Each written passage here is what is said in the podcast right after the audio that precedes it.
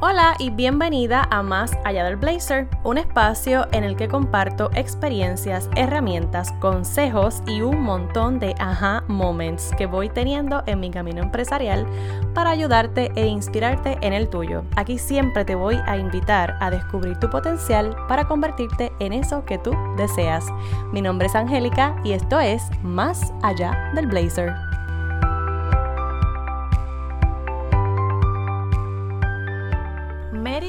Cook decía que la creatividad es inventar, experimentar, crecer, tomar riesgos, romper reglas, cometer errores y divertirse. No sé a ti, pero a mí esa frase me resonó mucho con lo que es el proceso de reinventarse. Y sí, para reinventarte necesitas precisamente creatividad.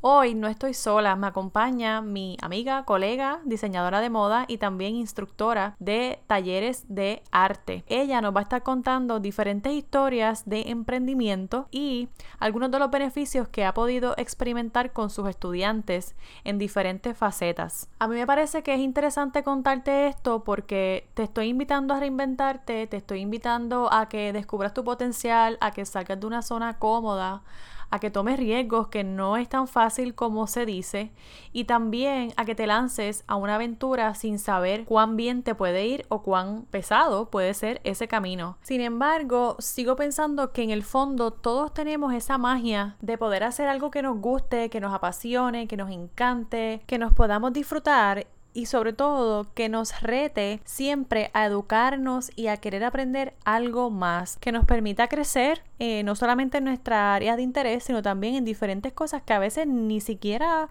nos pasa por la mente que podemos ser buenos con algo y no es hasta que lo hacemos que descubrimos que teníamos el talento o las destrezas para poder desarrollarlo. Antes de hablar con Melissa, me gustaría invitarte a mi primer evento del 2020 y es un evento experiencia de amor propio donde vamos a estar conectando no solamente con otras mujeres, sino también con nosotras mismas precisamente a través del arte. Quedan solo seis espacios para este evento íntimo donde vamos a estar conectando con nuestra esencia, jugando, creando y por supuesto llevándonos nuevas conexiones para las futuras colaboraciones efectivas de este año. Si invertir en ti es una de tus metas e intenciones para el 2020, pues ya sabes que las notas de este programa te van a incluir toda la información de este evento experiencia para que reserves tu espacio. Y ahora sí, vamos a hablar con Melissa para que nos cuente cuáles son esas historias de emprendimiento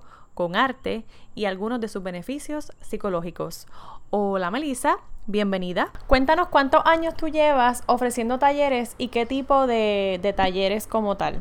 Pues mira, llevo siete años ofreciendo talleres, entre ellos la costura, patrones, pintura de textiles, crochet y macramé. Eh, adición a eso, soy diseñadora de modas y tengo mi propio web donde puedes conseguir diseños exclusivos míos y de otros diseñadores locales.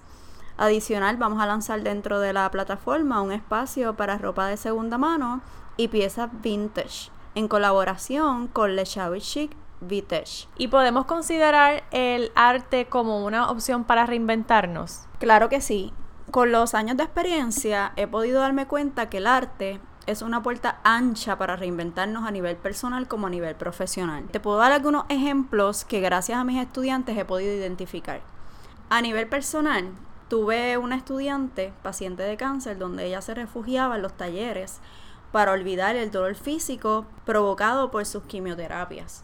Otro ejemplo que te puedo dar es el caso de un veterano que tenía la meta de aprender a coser para adquirir un nuevo hobby en la tapicería y poder disfrutar de su retiro. En el plano profesional he tenido varias estudiantes que han llegado sin tener ningún tipo de conocimiento y en el proceso han lanzado su propia línea. Una de ellas tiene su línea de carteras para cosméticos y en el caso de mi amiguita de Guaupuras, que creó su propia línea de bandanas para perros, la cual también con sus ganancias ayuda a distintos santuarios. Pues qué interesante porque ahí nos traes la historia de dos emprendimientos de personas que llegaron quizás sin saber nada de lo que era la costura y los talleres que estaban tomando y sin embargo emprendieron y se reinventaron y ahora tienen otra opción para generar ingresos. Además de esto, ¿qué otros beneficios has podido observar a través del arte reflejados en tus estudiantes? Pues en ese caso yo los clasifico en dos, los psicológicos y los beneficios físicos.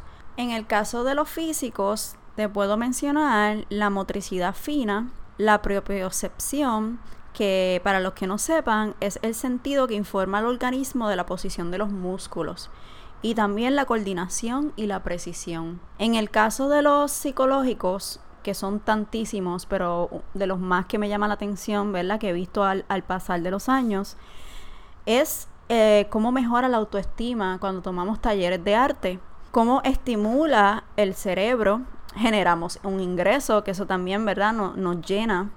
El control de emociones y una que me encanta mucho es que favorece las relaciones sociales que entiendo que hoy en día lo necesitamos tanto ya que nos aislamos del mundo con tanta red social y pues necesitamos verla conocer otras personas y hablar con otras personas y intercambiar ideas. No, y que eso también es lo que favorece las futuras colaboraciones, porque de los talleres que salimos todas juntas a hacer diferentes inventos y a crear ideas nuevas y de ahí salen también quizás eh, nuevas ideas de negocio precisamente. Y nos hablaste también algo sobre la autoestima. Hay beneficios en el arte para estimular la autoestima, pero realmente la necesitamos a la hora de reinventarnos, a la hora de emprender algún proyecto nuevo. Sí, todos los días necesitamos trabajar la autoestima, porque no siempre nos sentimos de la misma manera, pero al fortalecerla, podemos manejar situaciones en el camino del emprendimiento con más sabiduría. Muchas veces las personas nos miran raro cuando hablamos específicamente del arte como una vía de emprendimiento e ignoran que el arte abre tantas puertas inimaginables. Al tener un control de autoestima elevado, podemos ignorar ciertas palabras y o personas que nos hacen quizás desconfiar del proceso. Sí, estoy totalmente de acuerdo contigo y es cierto porque es como siempre he dicho aquí en el podcast que nos vamos a encontrar con gente que no está de acuerdo con lo que estamos haciendo o que simplemente pues no está en la misma sintonía.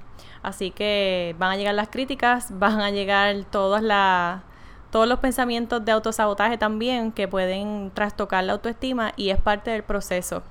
Te quiero dar un ejemplo personal porque eh, durante, después de que yo terminé mis estudios, yo trabajé para otras personas y me di la oportunidad de lanzarme yo solita como freelance y empezar a descubrir en qué yo era buena. Yo siempre he sido una persona bien creativa que me encanta inventar nuevos proyectos y yo en lo personal eh, sentía, ¿verdad? Esa vibra de muchas personas que no creían en que lo que yo estudié me podía generar o podía darme un futuro.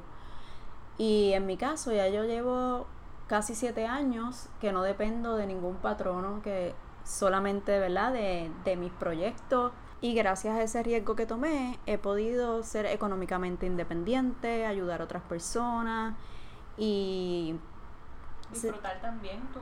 Disfrutar, viajar, claro que sí. Y es todo gracias a la decisión de tomar, ¿verdad? Ese riesgo, aunque eso implique tener altas y bajas pero te aseguro que me he disfrutado el proceso y me llena sobremanera cuando algo resulta.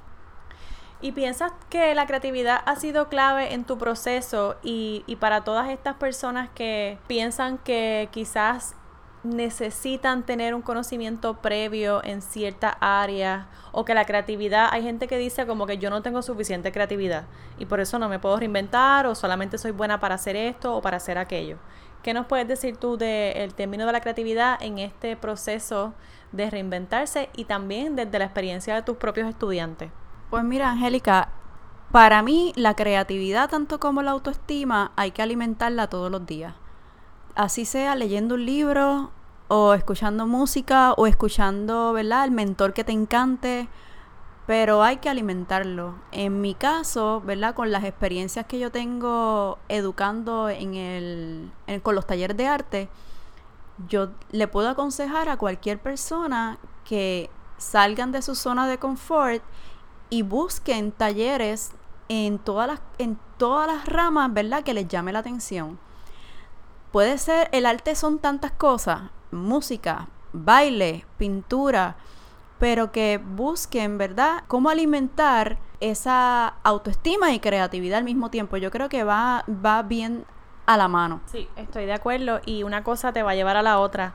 Eventualmente cuando estás trabajando con tu autoestima, llega la creatividad, llegan las ideas, se estimula el cerebro y te van a dar ganas, más ganas de aprender algo nuevo, más ganas de conocer gente nueva y ahí es como que está la magia de, de, de seguir educándote y de seguir conectando con gente nueva. Y el seguir compartiendo con personas, eso alimenta tanto también porque te expande, ¿verdad? Esa la perspectiva. Esa perspectiva y conoces tanto, ¿verdad? Distintas opiniones, distintas visiones. Y eso es bien chévere porque a la vez que tú tomas un taller de algo que te interesa y ves otras personas que tienen el mismo interés tuyo, de ahí salen tantas cosas como tú dijiste anteriormente. O sea, salen muchas colaboraciones, salen amistades nuevas y de ahí uno sigue creciendo. Personalmente es una autoalimentación tan grande que el resultado va a ser tan saludable tanto físico como emocional. Estoy totalmente de acuerdo. ¿Tienes algún taller cerca que quieras promocionar o cómo te consiguen para que puedan conectar contigo y tus talleres? Sí, mira, ahora mismo tenemos un taller nuevo que creamos eh, para este 2020 que es sobre los mood boards. Eh, un mood board, ¿verdad? Para los que no sepan, es como un tipo de collage donde te sirve como inspiración para crear algún proyecto, ya sea una marca o algo personal que tú quieras lograr, también como un vision board, ¿verdad? Bien parecido. Eh, y tenemos, ¿verdad? Ese taller que dura dos horas, va a ser el martes 11 de febrero a las 10 de la mañana y es bien creativo, es para llevarte de la mano a cómo crear tu propio mood board para cualquier proyecto personal que tú tengas. No tiene que ser profesional, puede ser personal. Ok. Y entonces, ¿dónde te consiguen para que tengan al día tus demás talleres y las próximas cosas que traes por ahí en el website? Pues mira, me pueden conseguir bajo la marca, ¿verdad? VARP. Eh, estamos en Facebook como VARP Workshop, todo lo que tenga que ver con los talleres y la línea, ¿verdad? De ropa está bajo VARP en las redes sociales también y en, y en internet. Eh, para que quien no sepa, ¿verdad?, cómo se escribe, es V-A-R-V. VARP, que significa revolución. Así que yo creo que todos, ¿verdad?, ahora mismo estamos en una revolución personal y les invito, ¿verdad?, a que, a que tomen el riesgo. Pues muchas gracias por acompañarnos. Toda la información de estos talleres y las chicas y las historias de emprendimiento que nos compartió Melissa las voy a estar dejando en las notas de este episodio.